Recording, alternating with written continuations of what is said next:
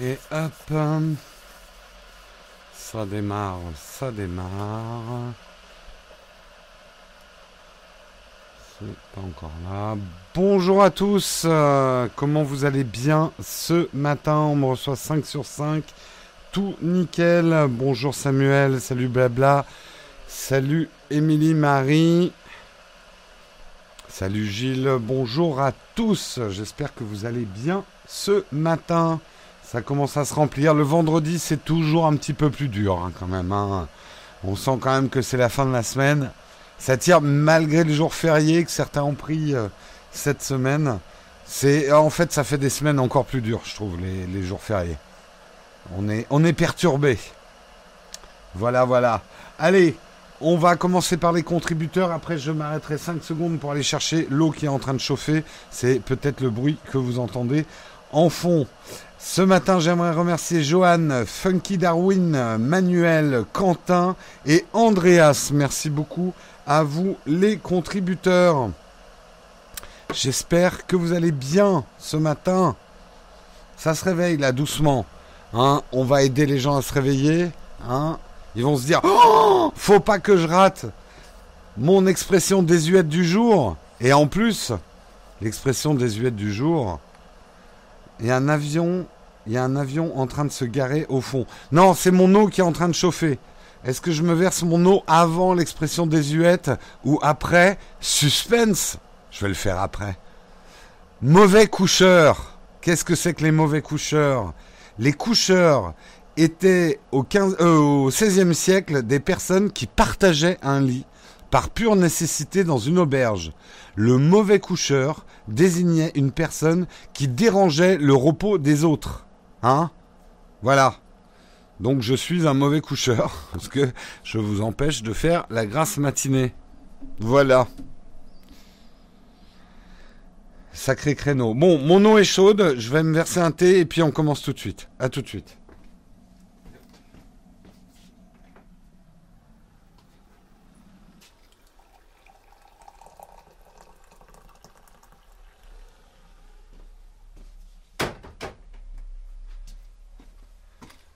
Voilà, on est pareil.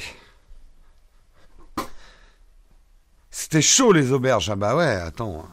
Partager un lit, ça devait être quelque chose. hein. Bon, on, en même temps, on était, on était plus rustique à l'époque, hein, Olek. On faisait moins, voilà, on n'avait pas des petits sacs Peak Design à dormir dans nos petits lits, hein.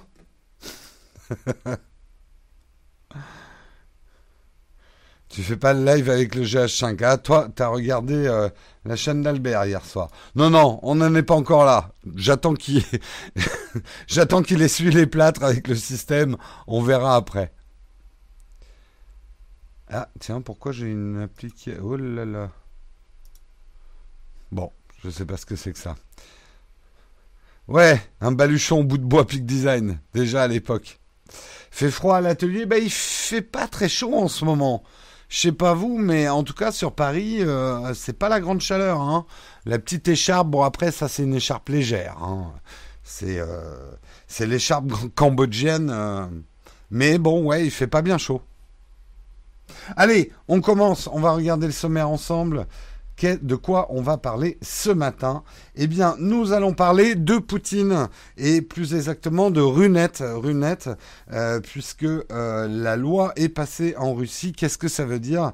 La Russie va-t-elle se couper du reste d'Internet? En tout cas, ils vont avoir les lois pour le faire. On parlera également des ventes de smartphones. On parlera bah, justement du classement, du classement des 5 meilleurs vendeurs de smartphones au monde. Les places changent. Huawei effectivement surpasse Apple. Samsung reste en tête, mais on verra que l'ensemble du marché bah, a plutôt la tête, ba- enfin la tête baissée, baisse. Euh, même si effectivement les Chinois et Huawei en tête euh, se taillent la part du lion. Nous parlerons également de Kickstarter, Kickstarter qui fête ses 10 ans, 4 milliards de dollars. On parlera de, de certains projets. Je vous demanderai si vous avez acheté des choses sur Kickstarter et comment ça s'est passé pour vous. On parlera également de YouTube, sur lequel on est à l'heure actuelle, qui vient de passer la barre des 2 milliards de viewers par mois. Euh, c'est des chiffres absolument énormes et justement, on fera un peu l'état du marché et l'état de YouTube aujourd'hui qui euh, doit faire face à pas mal de problèmes, mine de rien. Nous parlerons également, souvenir, euh, le dernier produit présenté par Steve Jobs sur une scène de keynote est maintenant officiellement obsolète. C'est l'iPad 2. Effectivement, c'était sa dernière présentation euh, produit. Euh, donc ça nous permettra d'évoquer un petit peu des souvenirs. Et nous terminerons par Epic Games qui rachète Psionic et Rocket League. Ça fait du rififi sur Twitter et sur Reddit. Ça sera en fin d'émission. Voilà pour le sommaire, j'espère qu'il vous va. J'en ai pas d'autres. Euh, se tailler la part du lion, bonne idée d'expression à expliquer. Bah, j'espère que oui, que c'est dans le livre. Effectivement. Bon, après, elle est, assez facile, hein, la part du lion. si tu as déjà vu des lions et des lionnes bouffer quelque chose, tu comprends. Hein Boulotter un, truc. Euh, mon colis Amazon est en cours de livraison. Mon Dieu, je me fais livrer. Vous savez ce que je me fais livrer aujourd'hui? Oh, Là, ils sont tout excités. Ah ça va être un nouveau truc tech et tout. Non, je me ferai livrer un dérouleur de PQ. Et oui. vous savez tout. Vous savez tout, vous savez tout. Allez, on va commencer tout de suite par le premier article. Effectivement, Poutine vient de signer euh, une loi en Russie par rapport à Runet. Alors, qu'est-ce que c'est que Runet? Et euh, bien sûr, mes surlignages n'apparaissent pas, donc ça va pas être simple de vous l'expliquer. Mais en gros, euh, Runet, c'est la possibilité pour la Russie de se déconnecter euh, de l'internet mondial du monde et euh, bah, d'avoir un internet strictement russe. Ce n'est pas euh, un, quelque chose de très populaire aux États-Unis, Runet. Donc ils ont un peu fait passer la loi au forceps euh, Poutine, euh, puisque seulement 23% euh, des Russes sont pour. Alors, Runet est normalement prévu en cas d'agression étrangère, si effectivement l'Internet russe est... Ah, j'aimerais bien avoir mes trucs signés. Euh, surlignés. c'est supposé effectivement maintenir la stabilité du, de l'internet russe euh, si euh, il y a une attaque étrangère sur l'infrastructure du pays. Euh, et euh, pour ce faire, en fait, la Russie va construire son propre DNS, le Domain Name, le domain name System, et euh, des services et des providers internet vont euh, devoir installer en fait un équipement spécial qui va être normalement fourni par l'État, ce qui va coûter cher quand même à, l'État russe, puisqu'on parle de 20,8 milliards de roubles. Vous ferez la conversion vous-même, hein, euh, vous en doutez. cet équipement va permettre en fait aux régulateurs des réseaux russes qui s'appellent, alors attention, je m'accroche, Roskomnadzor, Roskomnadzor. on dirait un, ouais, on dirait un vieux, un vieux robot un peu cheesy euh, combattant. Rokomnadzor. Un peu de Roko, un peu de Nadzor. Euh, bref, qui, le régulateur russe qui va permettre effectivement euh, de, de diriger tout le trafic internet que par des points d'échange russes en fait. Euh, quand effectivement, si un jour la Russie et l'infrastructure euh, internet de la Russie est sous agression.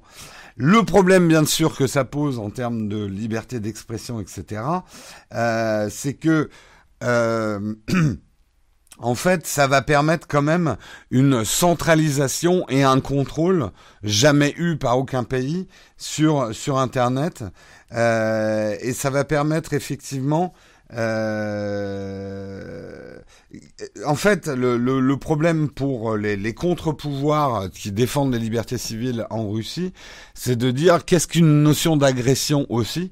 Euh, en gros, est-ce que le Roxomnadzor, euh, l'organisme de contrôle, va pas être un petit peu virulent et en profiter finalement pour exercer plus de contrôle sur les échanges Internet? On sait euh, que la Russie n'y va pas de main morte sur ce qui est censure Internet. De nombreux services se sont vus interdire en Russie parce qu'ils n'avaient pas leur serveur en Russie.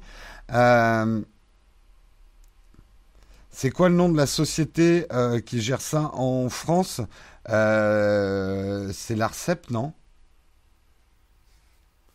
Il y a des libertés en Russie.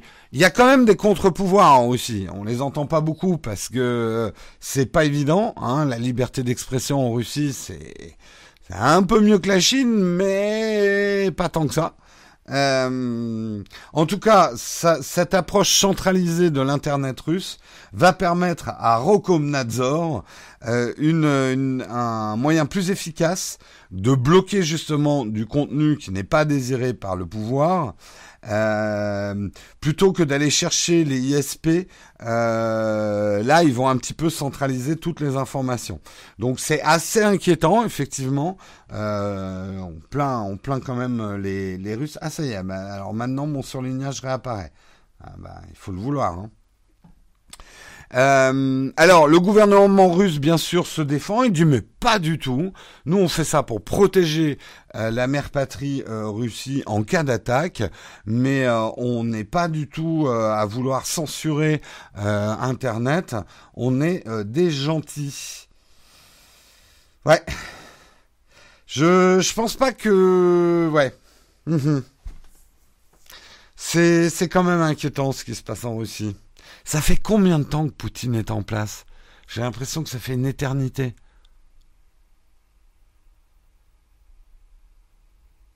Bah, de toute façon, on retombe toujours hein, sur le même débat. Euh, sous prétexte de sécurité, euh, les États vont toujours réduire les libertés. Et euh, parfois sans qu'on s'en aperçoive. Euh, et c'est toujours cette dynamique, cet équilibre entre sécurité et liberté qui est très délicat. Hein. Euh, je suis pas non plus à dire qu'on n'a pas besoin de sécurité qui, et que etc. Mais c'est un équilibre délicat et il faut parfois bien bien réfléchir à ce qu'on fait parce qu'on chaque loi qu'on passe, c'est des choses qu'on va transmettre au gouvernement suivant. On ne sait pas et dans le cas de la Russie, encore pire, euh, la stabilité du régime dans lequel on va arriver, euh, et des choses qui peuvent paraître à court terme euh, bénéficiaires pour la sécurité sont en fait liberticides à long terme. Mais bon, c'est c'est toujours des, des discussions compliquées. Le cher pouvoir qui cherche toujours à protéger. Il faut pas non plus tomber dans l'excès inverse, hein, je pense, Nat. On est content quand même d'avoir des États et des gouvernements qui assurent notre protection.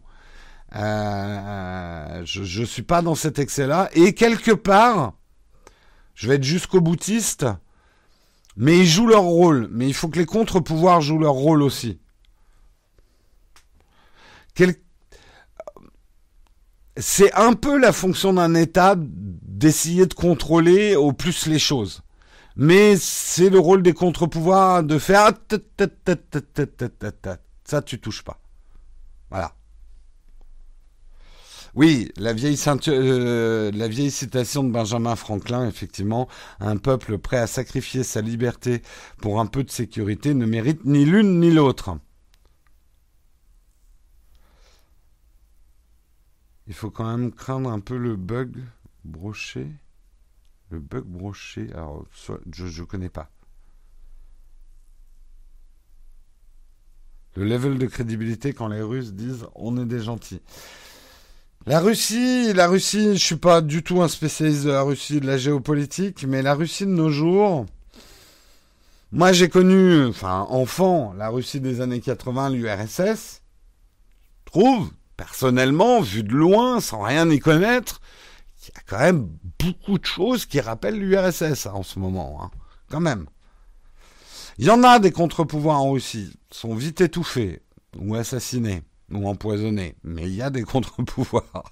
non, il y a quand même des contre-pouvoirs hein, en Russie, mais euh, pour l'instant, euh, après, ce que vous direz des spécialistes de la Russie, c'est qu'on peut pas, euh, on peut pas regarder la Russie. Enfin, c'est un pays qui a une histoire compliquée, qui a souvent besoin de pouvoirs forts. Que Poutine ait autant de succès en Russie, ça ne surprend pas les spécialistes de la Russie. Euh, enfin voilà.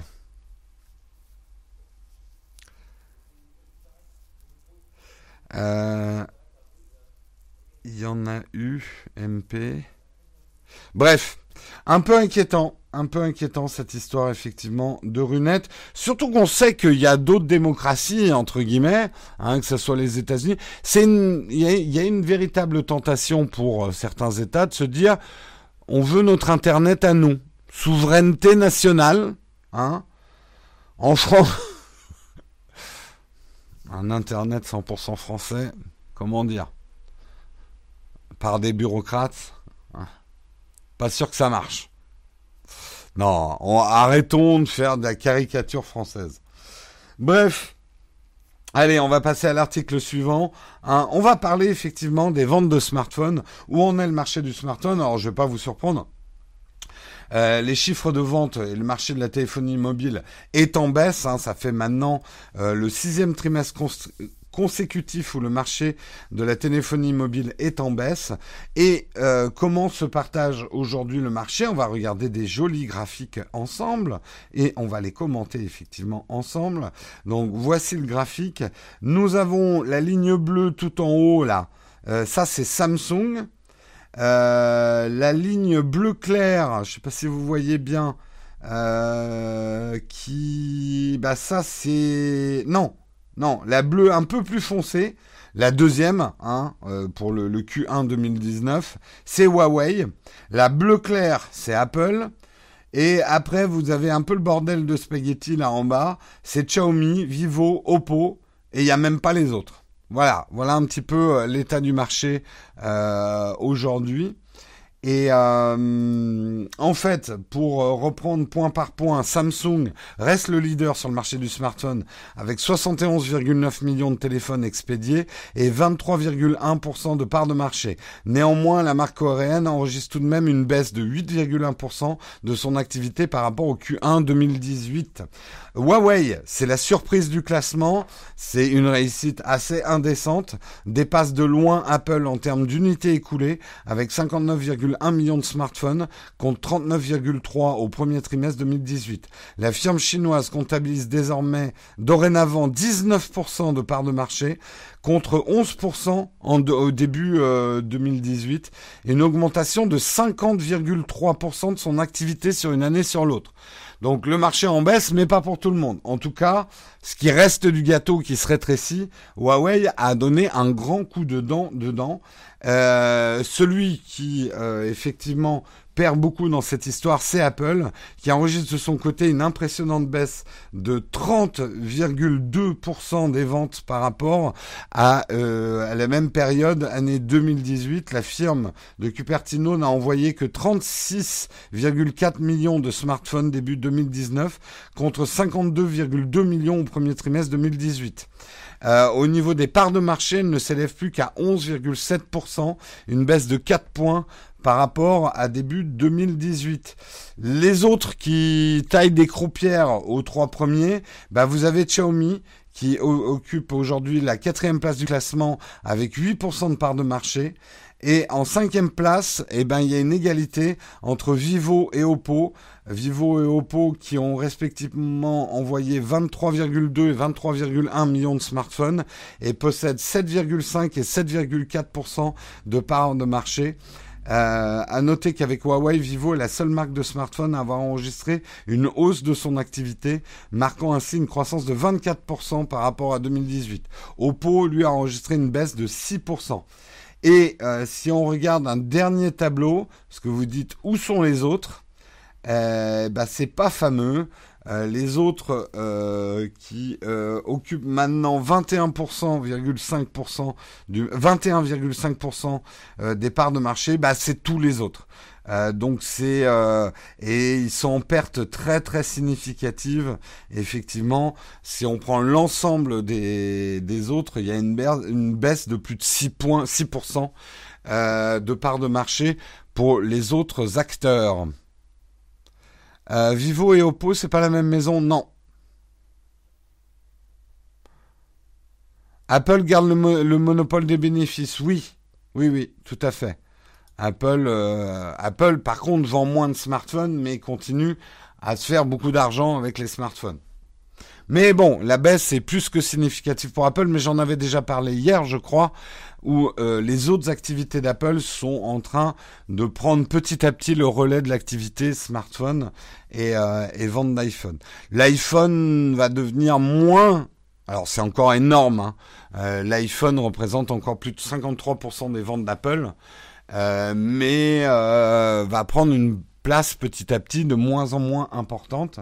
Même si Apple n'a pas un produit qui va remplacer complètement euh, l'iPhone, il développe des activités, notamment les services, on en avait parlé, euh, et également euh, au niveau de tout ce qui est accessoires, iPad, AirPod, Apple Watch, etc.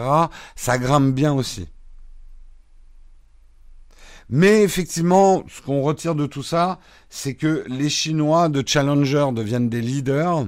Effectivement, ils ont un marché interne qui est énorme, qui leur permet d'arriver déjà sur le marché mondial avec une base de consommateurs énorme.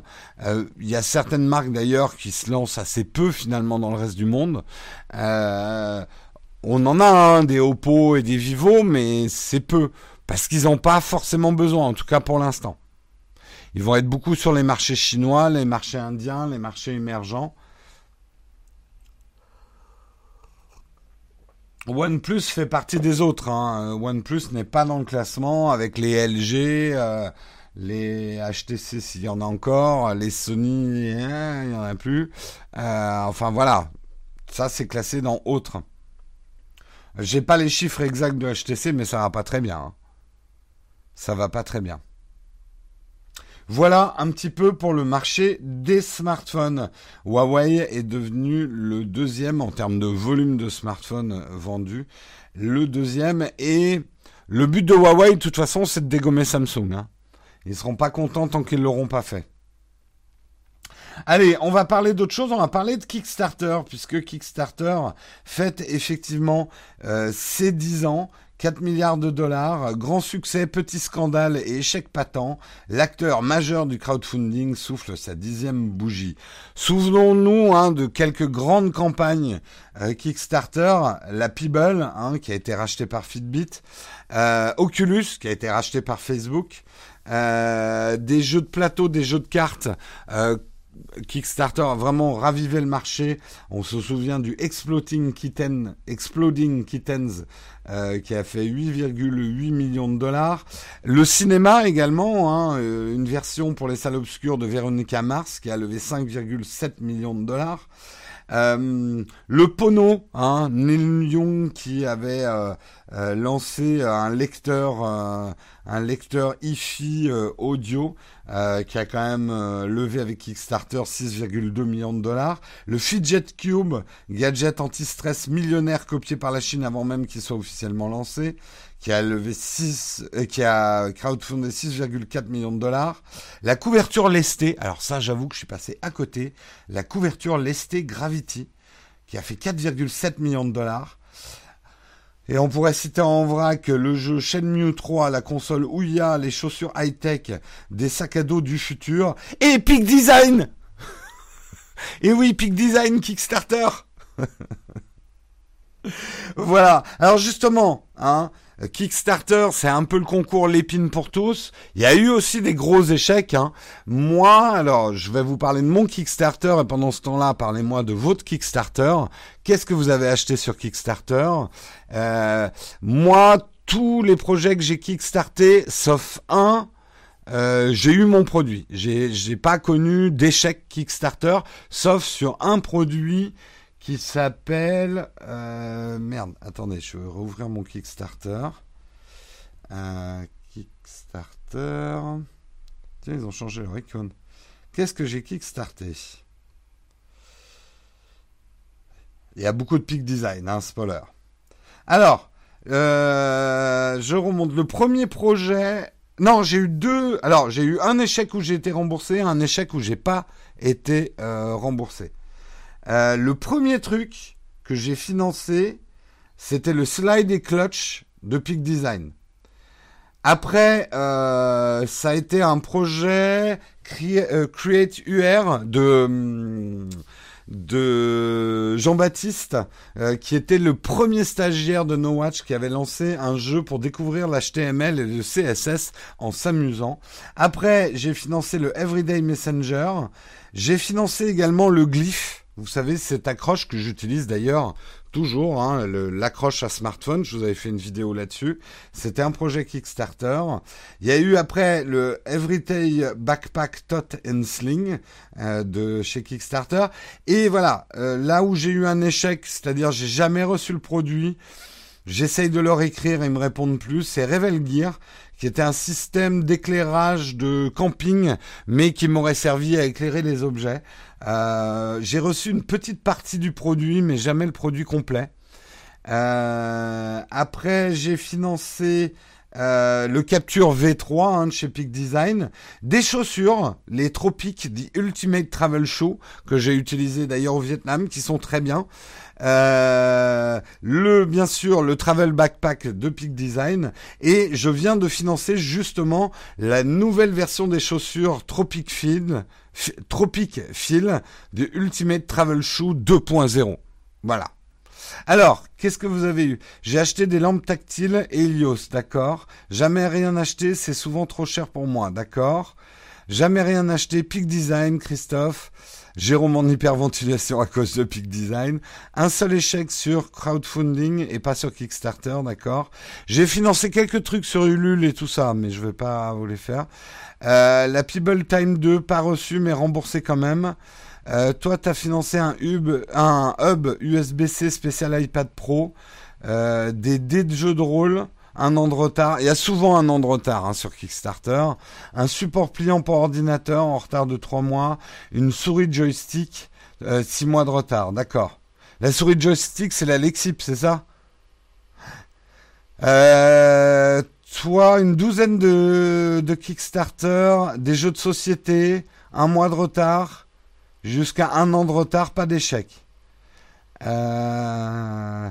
Toi, un dérouleur de pain, je lis en vrac. Hein. Avec tous ces Kickstarter, Jérôme est actionnaire de Peak Design. Non, mais justement, on va parler de ça un petit peu.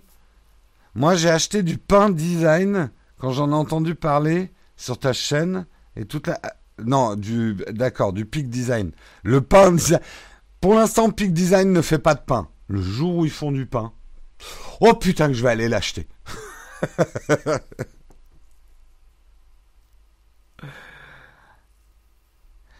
En fait, oui, c'est un peu le principe de Kickstarter. Euh, c'est que tu finances des projets qui sont à des stades de pré-industrialisation, ou dans le cas d'un service ou d'un film, en levée de fonds en fait. Et la récompense que tu as n'est pas d'avoir des actions dans la boîte, justement. Parce que normalement, une boîte, elle a un projet. Elle va chercher, je, fais vraiment un schéma hyper... Euh, euh, c'est pas le seul moyen, mais globalement, une boîte a un projet, elle veut industrialiser quelque chose, elle veut lancer quelque chose, elle va chercher des actionnaires pour financer ce projet, elle mène le projet à bout, et après les actionnaires sont récompensés par des dividendes et éventuellement en revendant leurs actions, ils font une culbute si l'action a pris euh, plus de valeur. Ça, on va dire, c'est le schéma traditionnel. Kickstarter et le crowdfunding, le principe, c'est que pour te remercier de ta contribution, on va dire early bird à un projet, on te récompense avec un accès à des privilèges. Ça, je parle dans le cas des crowdfunding type Tipeee, hein, comme les contributeurs de Nowtech, ou un accès aux produits à un prix, on va dire discount, euh, ou des avant-premières au film, euh, etc mais tu n'as pas d'action. euh, tu n'as pas d'action effectivement euh, dans l'entreprise. Ça a d'ailleurs généré des mécontentements. On parlait au début d'Oculus et de People qui ont été revendus. Certains ont dit, eh, c'est des boîtes qu'on a aidées au début, hein. Euh, ça avait fait beaucoup de, de, bruit pour Oculus quand Oculus avait été racheté par Facebook, parce que quelque part les Kickstarter, euh, les bakers d'Oculus ont permis la, finalement la vente d'Oculus à, on, on, peut raisonner comme ça. Ouais, mais euh, mais effectivement, Kickstarter c'est pas des actions, le crowdfunding c'est pas des actions. Je, je sais d'ailleurs qu'il commence à y avoir des systèmes, on va dire, qui vont être mi mi crowdfunding, mi action. Moi, je serais assez pour. Je trouve que euh, euh, voilà, il y a effectivement une boîte comme Peak Design, j'aurais été prêt à acheter des actions parce que j'y crois. Ils ont eu un produit en échange, mais c'est pas pareil quand même. Parce que Kickstarter, il faut le rappeler, euh, tu as toujours le danger que le produit ne se fasse pas. Et dans le meilleur des cas, tu es remboursé, mais ça arrive pas toujours loin de là.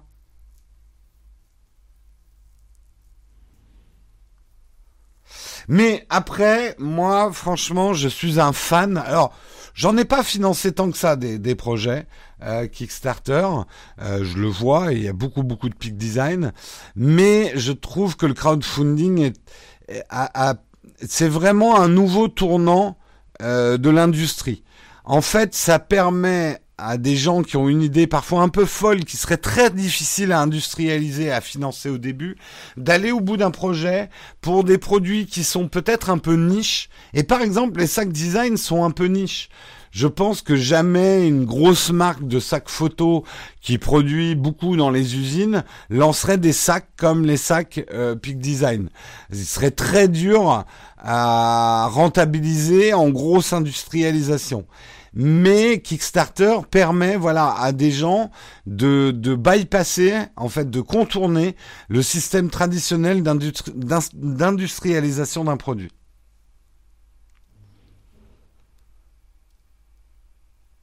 Euh, s'ils ont tout utilisé dans un recherche et développement, mais que ça n'a pas été jusqu'au bout, ils doivent galérer à rembourser. Oui, bah il y a eu des échecs un peu patents. Il y a eu des trucs drôles aussi. Hein. Le mec qui avait fait financer une salade de pommes de terre, qui a quand même levé pas mal. il y a eu des blagues en fait sur Kickstarter. Alors, le réveil connecté d'Oli, là Marion pourrait en parler, elle fait partie des bakers d'Oli, donc maintenant elle se retrouve avec un réveil qui ne fonctionne plus, quoi.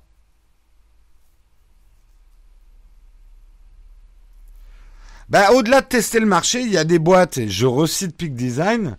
Peak Design, c'est pas leur intention. Eux, même s'ils n'en ont plus vraiment besoin, ils continuent à faire tous leurs produits sur Kickstarter. Kickstarter permet vraiment un développement communautaire de ton produit. Euh, c'est presque devenu euh, une manière de marketer ton produit.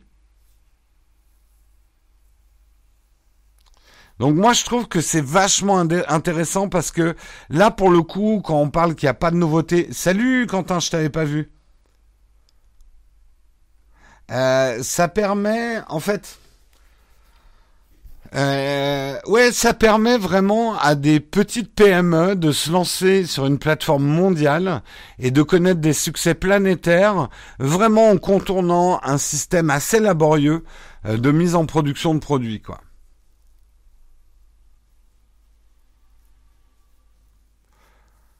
Ça fait partie de leur identité, exactement. Un réveil qui ne réveille plus, tu le sens le paradoxe. Oui, oui. Mais encore une fois, je vais arrêter sur Kickstarter. Je mets toujours en garde. Kickstarter, euh, il faut accepter de perdre son argent. C'est le principe quand même de, de Kickstarter. Vous avez quand même les produits à des prix super intéressants, mais ça peut foirer ça peut foirer, même si les probabilités sont pas gigantesques. Vous voyez, sur l'ensemble de mes projets, j'en ai quand même un qui a foiré, quoi. Ça permet de lever des fonds sans la pression des investisseurs. Oui, attention, la pression des gens qui t'ont donné de l'argent, elle est énorme aussi hein, sur Kickstarter. Hein.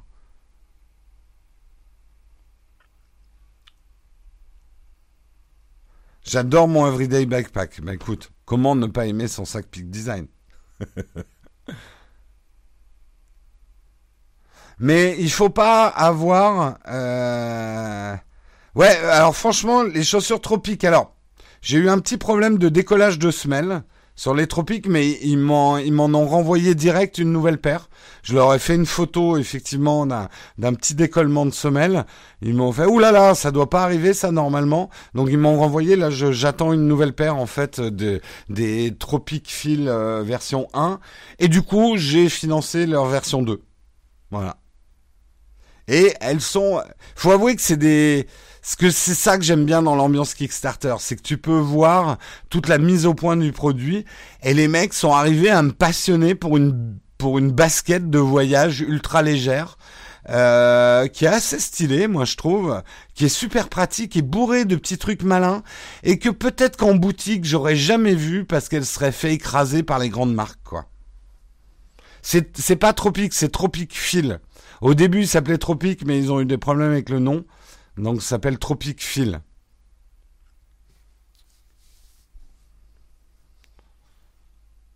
Bon après, euh, c'est un peu comme les actions en bourse. Hein. Je n'incite personne. Euh, enfin, si vous perdez votre argent, c'est pas de ma faute. Hein. Voilà. Allez, on va continuer on va continuer. J'ai perdu mes articles parce qu'on vient de passer quand même pas mal de temps sur cet article. Mais c'est intéressant, moi, je trouve. Euh, Kickstarter. Euh, on va parler. Non, ça, c'est des articles d'hier, Jérôme. Euh, on va parler de YouTube. Bah tiens, on est dessus, autant en parler. YouTube, effectivement, qui vient d'annoncer qu'ils viennent de franchir la frontière des 2 milliards de viewers tous les mois. Euh, c'est une étape effectivement qui euh, qui était euh, qui était attendue. Sundar Pichai avait déjà parlé effectivement d'1,8 milliard il y a un an. Donc la croissance suit son cours, mais il y a des chiffres plus intéressants et un qui m'intéresse particulièrement. Euh, Suzanne Wojcicki, oh j'arriverai jamais. Oh, les noms russes. Voshi, Vosiki, Suzanne, Susu, hein, Suzanne a annoncé que euh, il y avait maintenant 250 millions d'heures euh, où les gens regardent YouTube sur leur écran de télé. Hein donc ça, c'est quand même hyper intéressant. Et c'est... Euh... Non, je ferai pas de vidéo sur les chaussures tropiques. On va peut-être un peu sortir du sujet sinon. Peut-être une story. On verra si vous êtes stage. Euh, suivez-moi sur Instagram. Euh, ouais, je trouve ça hyper intéressant que les gens mettent de plus en plus à regarder YouTube sur leur télé.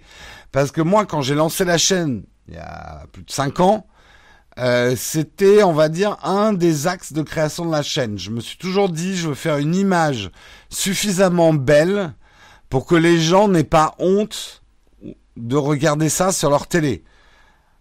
J'y suis pas encore, à mon avis. Je, suis dur avec moi-même, mais je pense qu'on a encore de la marge de progression en termes de beauté et de qualité d'image. Euh, on y travaille chaque jour à, rendre nos vidéos euh, de plus en plus qualitatives, mais c'était c'est vraiment mon obsession. Je veux qu'on puisse regarder euh, une vidéo, un test de Nowtech sur la télé sans se dire ouais ça passait mieux quand même sur l'iPad ou sur l'iPhone quand c'était en petit, quoi. Euh, alors vous, toi, tu regardes YouTube quasi exclusivement sur ta télé. Toi, sur le vidéoprojecteur. Je regarde de plus en plus sur la télé. Ouais, ouais, mais vous faites partie de la mouvance. Hein. Toujours sur télé. Tu vas finir en chroniqueur sur une chaîne télé. Ça m'intéresse pas. Hein. Ils m'ont, il y a déjà des télés qui m'ont euh, plus, maintenant, mais euh, au début et à l'époque notamment de No Watch, des télés nous ont approchés. Hein. Mais euh, c'est pas intéressant. Et le, le fric qui était pas vraiment non plus. Hein.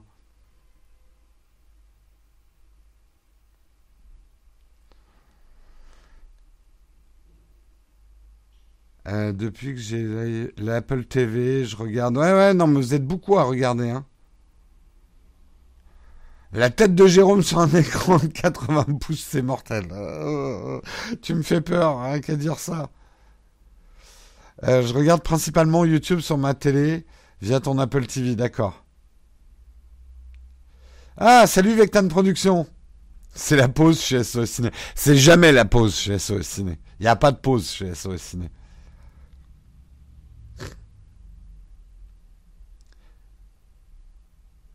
YouTube vidéo Kill the TV Star. oui, c'est un peu ça. Il y a une nouvelle chanson à faire. YouTube Kill the TV Star. En tout cas, euh, ça c'est assez intéressant. Après, YouTube traverse quand même une crise en ce moment et c'est même une crise assez profonde.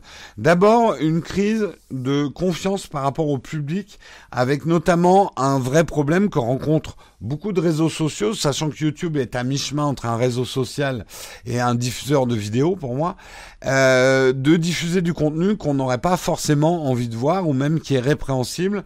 Ils ont du mal en gros à modérer euh, leur contenu. Ça a engendré par effet de boule de neige, une grosse crise avec leurs revenus, c'est-à-dire les annonceurs. Les annonceurs aujourd'hui demandent un droit de regard sur où est-ce que leur pub passe. Et ça a engendré une crise, c'est que euh, des annonceurs se sont aperçus que leur publicité passait devant du, du contenu qu'ils ne conditionnaient pas du tout. Et il faut se mettre quand même à la place d'un industriel, d'un annonceur vous vendez des pots de yaourt, vous n'avez pas envie forcément que vos yaourts parfum fraise pour enfants passent devant une vidéo de Logan Paul qui est en train d'éventrer un rat. Et encore, je suis gentil avec Logan Paul. Euh, d'électrocuter un rat, pardon. Euh, donc les annonceurs ont tapé du poing sur la table, des gros marchés publicitaires ont été retirés à YouTube, et comme je vous le dis souvent, YouTube du coup panique parce que YouTube coûte très très cher. La bande passante pour que Google pour que euh, bah, Google donc YouTube diffuse toutes ces vidéos, en fait euh, YouTube a mis beaucoup beaucoup d'années à devenir même rentable. Euh, je crois que ça fait que deux ans qu'ils sont rentables parce que YouTube coûte extrêmement cher pour exister en fait. Donc s'ils perdent les revenus publicitaires qui est aujourd'hui leur quasi unique euh, business model. Oui, maintenant il y a les YouTube members, ils essayent justement de lancer des nouveaux business models. C'est très dangereux. Cette crise a fait que Google, euh, YouTube a dit oula, on resserre les rangs. Maintenant, euh, les publicités ne seront diffusées que devant des vidéos qui seront en gros advertisement compliant, adaptées pour la publicité. Donc plutôt du contenu familial, sans gros mots, sans parler de guerre, sans violence. Du coup, ça a engendré une troisième crise, la crise des créateurs. Parce que YouTube, effectivement, ne crée quasiment rien par lui-même. Tout le contenu est apporté par des dindons, par euh, des, euh, des, des tierces parties, nous, des passionnés, maintenant même des studios, hein, des business qui se sont montés autour de la création de contenu diffusé sur YouTube, et ce revirement assez soudain de YouTube disant on ne monétise que ce qui est monétisable et que les annonceurs que les trucs où les annonceurs veulent que leur pub passe, ben ça coupé l'herbe sous le pied de pas mal de contributeurs et créé une crise de confiance. Ajouter à ça effectivement des vrais problèmes euh, de démonétisation et de systèmes de droit qui sont à deux vitesses, hein, euh, qui sont très généreux, on va dire, pour des médias traditionnels et puissants, et très peu généreux en termes de droit pour les nouveaux créateurs. Euh, donc euh, aujourd'hui, c'est quand même des crises profondes parce que si YouTube perd les annonceurs, le business model s'effondre et il faut pas minimiser. Hein, Google ne va pas subventionner YouTube pendant un an avec ses, propres fonds. Hein. Ça coûte trop cher. Euh, donc si YouTube perd les annonceurs, c'est un peu la fin de YouTube. Si YouTube perd ses créateurs pour l'instant, bah, c'est un peu la fin de YouTube. Donc, quel sera le YouTube de demain? Tout ce que je peux vous dire, c'est qu'il va être différent du YouTube d'aujourd'hui. À mon avis, il va y avoir des morts. Côté créateur, euh, voilà.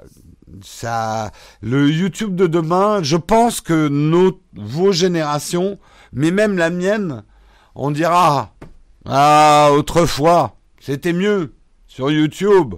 Au moins, on pouvait regarder ce qu'on voulait. Hein, il n'y avait pas cette censure qui fait qu'on n'a plus que du contenu débile pour 8-13 ans.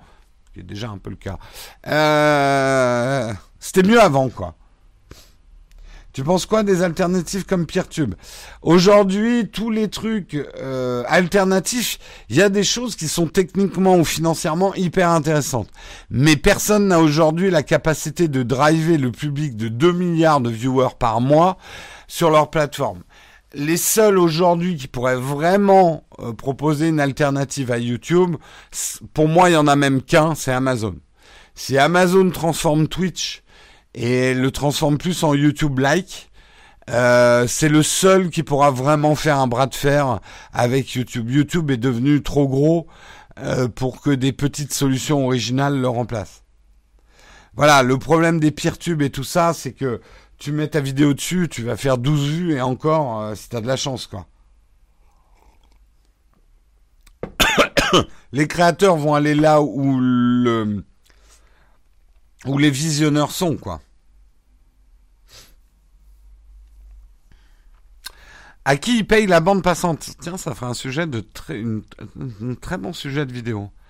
Qui, qui possède Internet Bah en fait, c'est des gros gros opérateurs. C'est pas des opérateurs que tu connais pour particulier qui ont payé les infrastructures d'internet, les câbles sous-marins, qui payent. Alors, je, je, voudrais pas dire de bêtises parce que je connais pas bien le marché, mais qui vont vendre effectivement cette bande passante.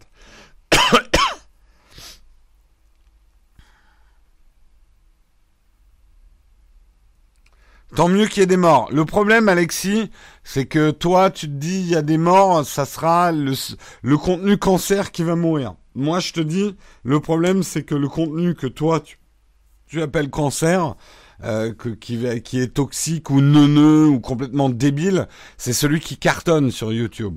Ce que j'ai peur, c'est quand on dit il va y avoir des morts, c'est qu'au contraire, ça risque d'être des chaînes super intéressantes, mais qui n'ont pas réussi justement à, à, prendre le virage YouTube qui s'opère en ce moment euh, et euh, qui vont disparaître. C'est généralement pas les bonnes émissions hein, qui survivent. Hein.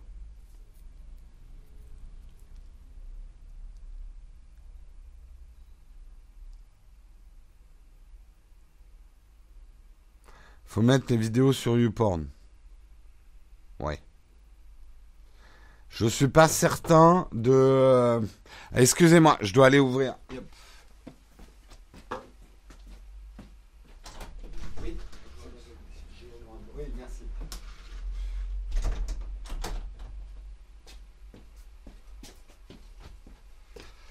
Hop. Colis Amazon, désolé. Euh, pourtant, je mets une pancarte sur la porte, ne pas déranger enregistrement, et les mecs, ils frappent quand même, quoi. Ah là là. Faut mettre les vidéos sur YouTube. Euh, ça, j'ai déjà lu. Grâce à toi, je suis maintenant contributeur de Tropic Feed.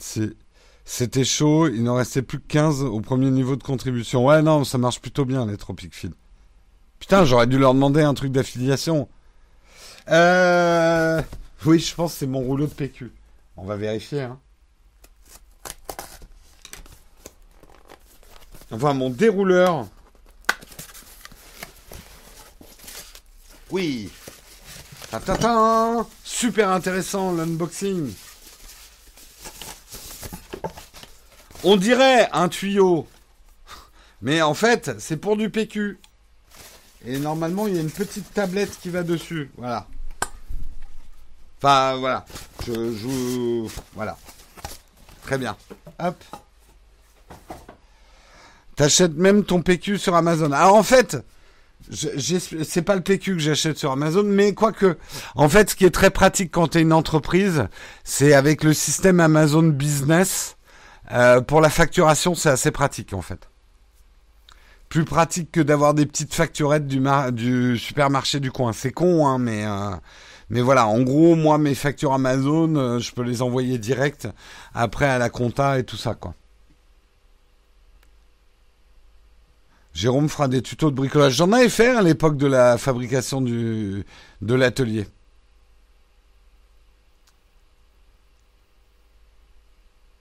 Mais euh, je le dis d'ailleurs à tous ceux qui ont des PME, des petites entreprises, faut bien avouer qu'Amazon Business, c'est quand même super pratique. Il reste deux articles. Merci de rester focus. Oh putain. Là, Samuel, il vient de m'en envoyer une derrière les oreilles. Il a tout à fait raison.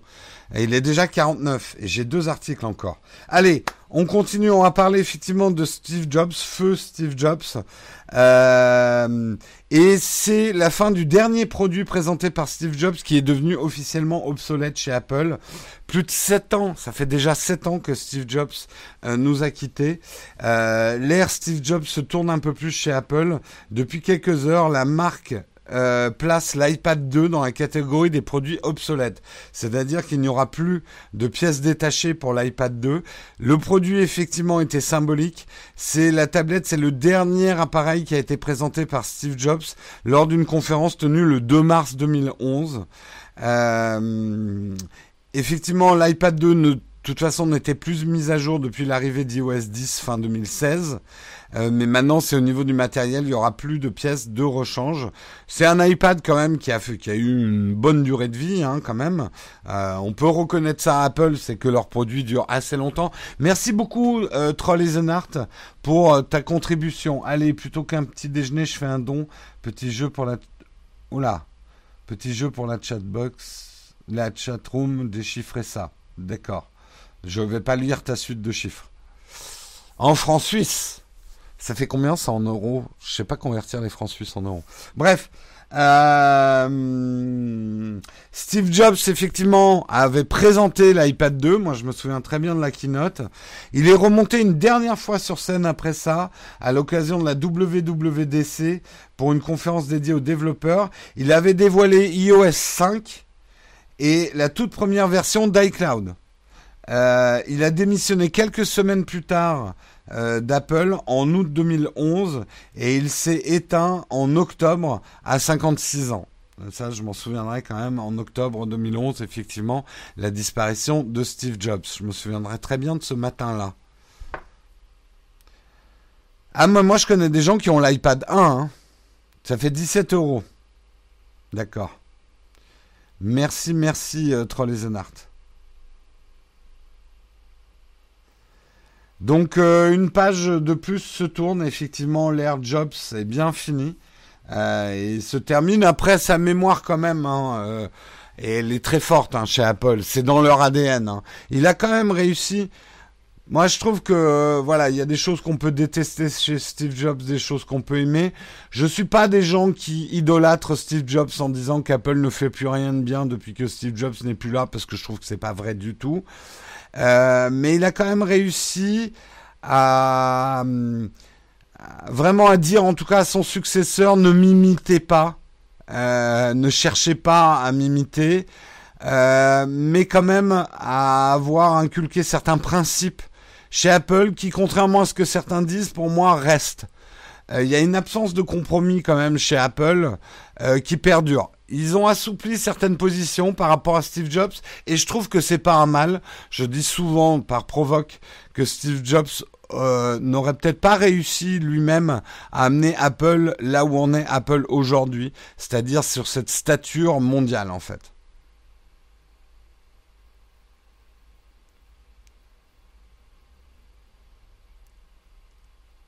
Euh, oui, moi je connais une dame de 79 ans qui a l'iPad 1. Écoute, l'iPad 1 il tourne très bien hein, chez, certaines personnes. Et honnêtement, pour regarder des vidéos et tout, ça va. Moi j'ai l'iPad 2 dans le... Ah. C'est un iPad 2 que j'ai ou pas? J'ai l'ancien iPad de mes parents, je l'ai récupéré un peu en, en souvenir et également pour faire un écran de contrôle pour les caméras. Je crois que c'est l'iPad 2 que j'ai, je sais plus.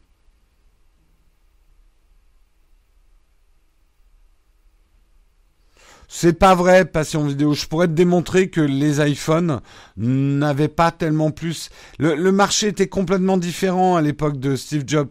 Tous les iPhones innovaient beaucoup plus et pas que chez Apple. Parce qu'il y avait plus de choses à trouver dans les iPhones. Aujourd'hui, euh, on dit Apple n'innove plus, mais personne n'innove vraiment dans le marché des iPhones. Il y a parfois des coups, hein, euh, de mettre un périscope dans euh, dans les nouveaux Huawei, de faire un téléphone pliable. De temps en temps, il y a il y a des coups. Apple n'a jamais été le premier, même à l'époque de Steve Jobs, à adopter des technologies. Il laisse généralement les gens, euh, les autres constructeurs payer les pots cassés, quoi.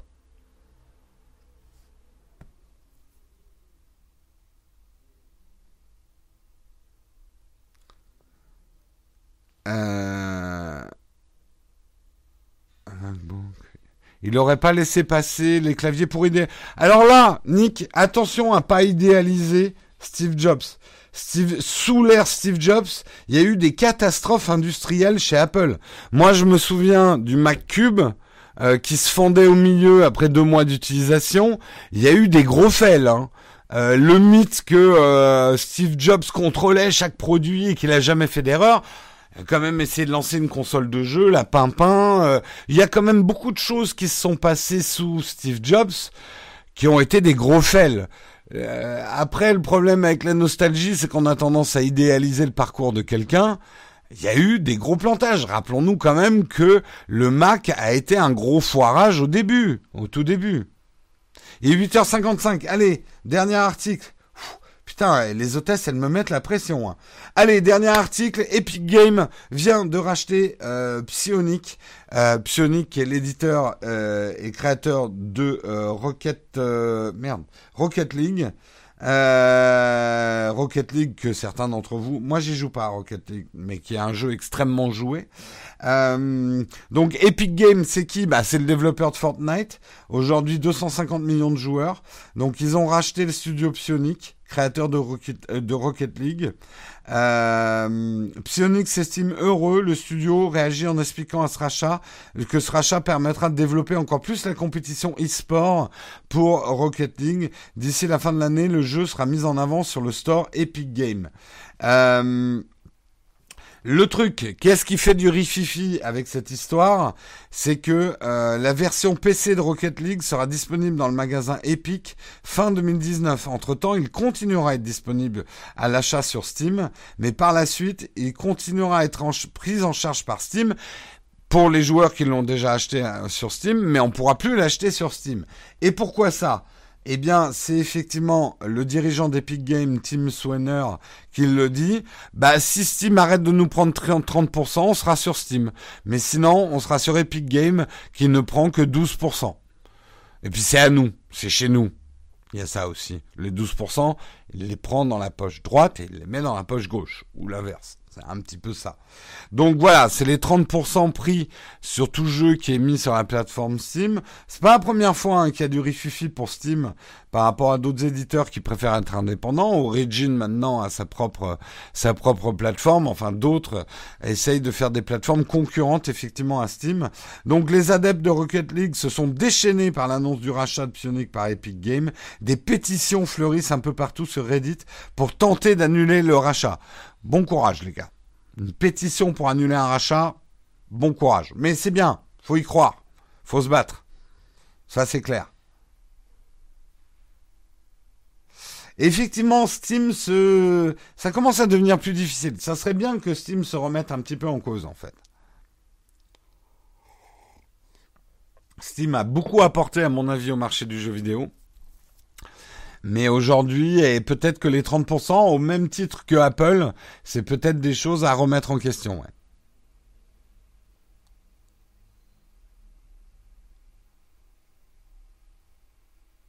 Euh, cette histoire prend surtout parce que le launcher, oui, le launcher est pourri, d'accord. Et ça fait de plus en plus suer les joueurs ces histoires de mise sous exclu. Et eh oui.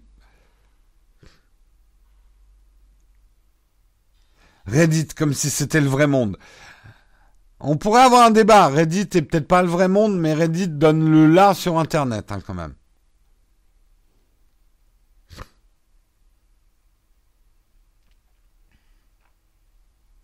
D'accord, Troll the Art, nous, ah, bah, voyez, je maîtrise mal mon article et la chatroom, mais tant mieux, vous êtes là pour ça. Euh, on des informations supplémentaires. Troll nous dit c'est faux ce qui est raconté par Epic. Il y a pas mal de choses à prendre en compte. Steam ne prend pas toujours 30% et parfois Epic prend plus de 12%, notamment via ses partenaires. D'accord.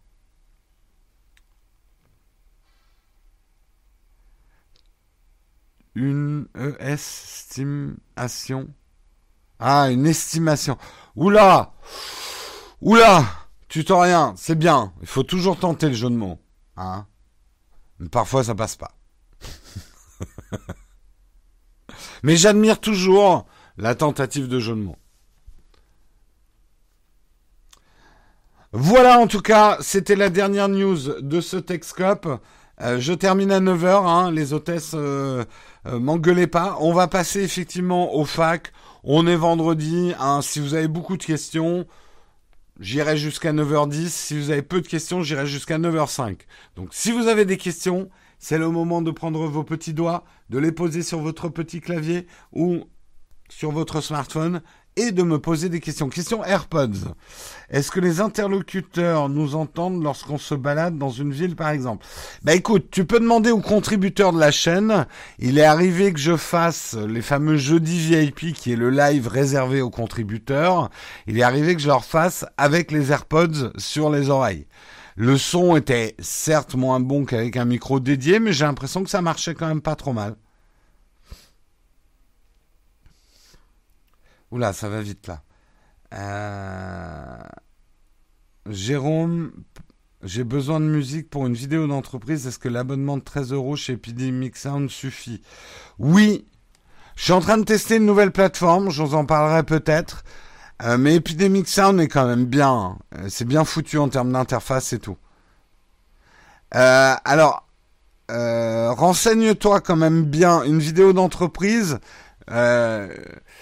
En fait, euh, y a, si par exemple tu utilises des musiques d'Epidemic Sound pour une publicité, euh, je suis pas sûr. Il faut vérifier dans leur droit d'utilisation. Hein. Merde, j'ai acheté deux paires des Tropical Putain, j'aurais vraiment dû prendre une affiliation chez eux, quoi.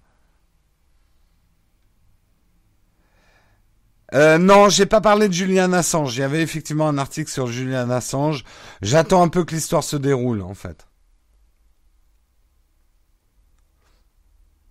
Le son des AirPods est très très bon pour un micro si loin de la bouche, d'accord. Oculus ou hologramme pour le futur? Hmm, difficile question. Je pense pas que la VR va vraiment prendre avec des grosses visières. C'est trop pas ergonomique pour. Euh, je parle du très du grand public. Hein. Pour un gamer, ça passe. Euh, pour un geek, ça passe. Mais euh, je suis pas sûr que ça prenne grand public avec ces visières qu'on a aujourd'hui.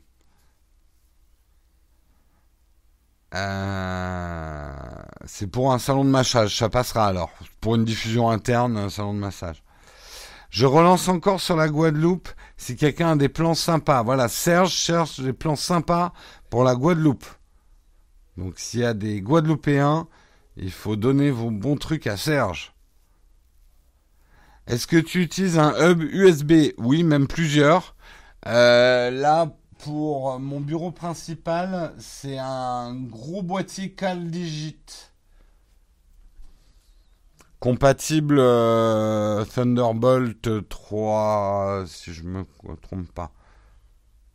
Le XT3, il est tropicalisé Oui. Est-ce que tu as vu les nouvelles couleurs des packs des... Ouais, ouais, des sacs Peak Design, ouais. Ouais, ouais je les ai vus, ouais. Ça fait envie, hein. Mais bon, là, je commence... Là, ça serait un peu débile, quand même. Mais ouais, ça fait envie, ouais. Est-ce que tu as fait une vidéo sur les Galaxy Buds? Non, je les ai eus, mais je les ai rendus. Je les ai pas trouvé extraordinaires. Le tarif des droits de musique est différent selon la diffusion externe ou interne. Oui, tout à fait. Euh, merci Jérôme Nicolas. Il n'y a pas de problème. Je ne sais pas pourquoi tu me dis merci, mais on va dire que je le mérite. Euh, L'iPhone 10 vaut toujours le coup? Oui, c'est mon everyday euh, smartphone et j'en suis hyper content. Mon iPhone 10 Intéressé par PayPal Direct pour Nowtech Non, Cyril, on prend plus les PayPal Direct, c'est trop difficile en comptabilité. C'est très très compliqué pour nous en comptabilité. Euh, on a enlevé le lien du PayPal Direct, donc surtout pas de PayPal Direct. Euh, L'iPad Pro et LumaFusion, idéal pour le post-traitement des photos. Euh, tu vas pas traiter tes photos avec LumaFusion. Hein. LumaFusion, c'est pour les vidéos.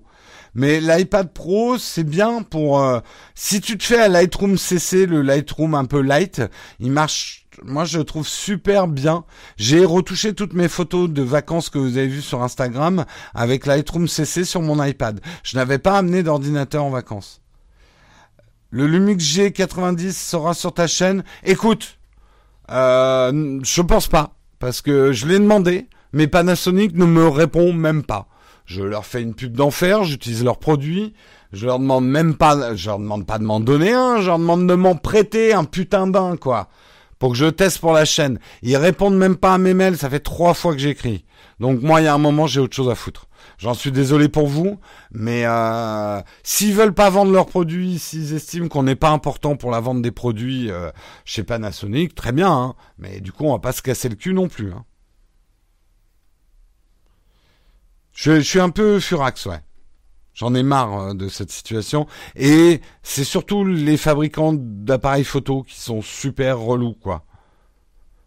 S'ils n'ont pas besoin de nous, ok, on va plus parler des boîtiers, c'est tout. Hein. Ou alors on va s'adresser à des distributeurs euh, pour qu'ils nous prêtent des boîtiers, mais bon. Euh, bref. J'ai un projet pour faire un premier court métrage avec un ami. Euh, pas de prise son au film à l'iPhone 10 et éventuellement à la GoPro. On essaye de rester le plus simple possible. Des conseils. Bah le son, alors tu dis effectivement que tu vas pas faire de prise son, mais il y aura bien une bande sonore ou c'est un film muet ou donc faites attention si vous faites des voix à prendre un bon micro pour les voix, euh, de bien travailler votre son. Et la lumière. Si tu travailles avec du matériel comme l'iPhone 10 et euh, la GoPro, surtout si vous faites des scènes en intérieur, il va falloir que tu mettes de l'argent dans la lumière, que tu loues des lumières. Parce que c'est des caméras qui sont bonnes et suffisantes s'il y a une bonne lumière. Euh, le clavier Bluetooth Go Keyboard de Logitech est encore valable euh, tu veux dire le... Oui, oui, oui, celui que j'ai, oui, oui, moi, bah, je l'utilise toujours. J'utilise toujours. OnePlus 7 est un killer. Écoute, j'ai à peine vu la fiche de spec, donc euh, je l'ai pas testé, je peux pas te dire. Hein. A priori, la rumeur dit qu'il va y en avoir deux des, des OnePlus, donc euh, écoute, on verra. le 3D Touch te manque ou le Haptic Touch? J'avoue que le 3D Touch me manque. Hein en fait. Euh, mais bon, j'avais une utilisation assez spécifique. Et le haptic touch, oui, euh, ouais, c'est quand même pas pareil, mais euh, mais c'est pas pareil. Ouais. Il y a des trucs qui manquent notamment avec mon appli avec Filmic Pro. Je m'en servais pas mal. C'est vrai que c'est le truc qui me manque. Hein.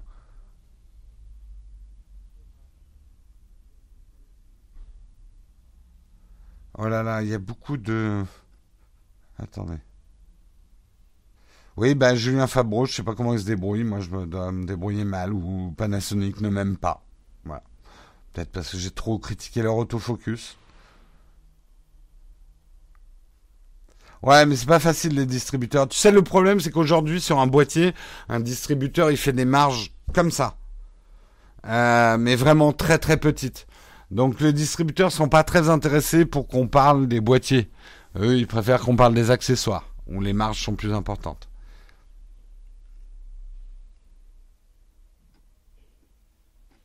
Après, euh, Julien, il a signé pour être ambassadeur Panasonic. Moi, j'ai pas envie d'être ambassadeur pas envie d'être ambassadeur de qui que ce soit.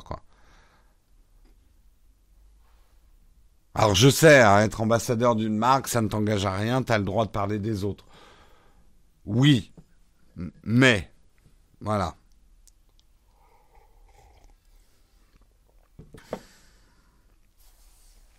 Scène en extérieur, c'est un film muet avec de la musique Creative Commons, éventuellement une voix off. D'accord, bah euh, voilà, une bonne voix off bien enregistrée. Mais pense à la lumière, ouais, pense beaucoup à la lumière. Et si tu peux, si tu filmes à l'iPhone 10, filme avec Filmic Pro. Et prends-toi une petite formation sur Filmic Pro.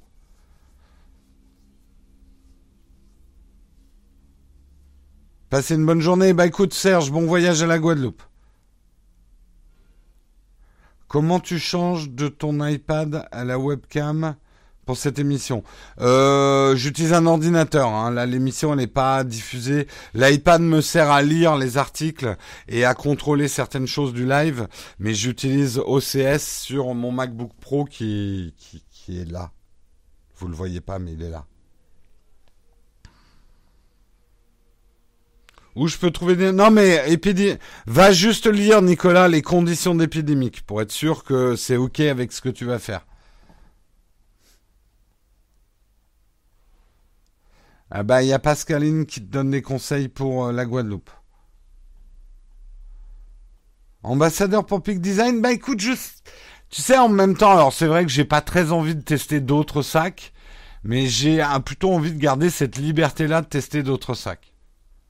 Allez, il est 9h10, hein, on me met à la porte de ma propre émission. Non, non, mais Samuel fait bien son boulot. Faut me fouetter un petit peu. Bon, allez. Euh, ah oui, OCS, c'est pour Game of Thrones. Putain, je fais toujours l'erreur. Enfin, j'avais fait une erreur plus, encore plus fumée que ça. allez, je vous souhaite un très très bon week-end à tous. On se retrouve euh, lundi. On se retrouve lundi pour un nouveau Texcop. Je vous rappelle que mercredi 8, il n'y aura pas de Texcop. Donc il y en aura un, lundi. Il y, il y en aura un mardi normalement d'une chambre d'hôtel puisque je serai en déplacement. Et puis il y en aura un jeudi et vendredi, mais pas mercredi. Allez, bon week-end à tous. Profitez-en bien. Ciao tout le monde.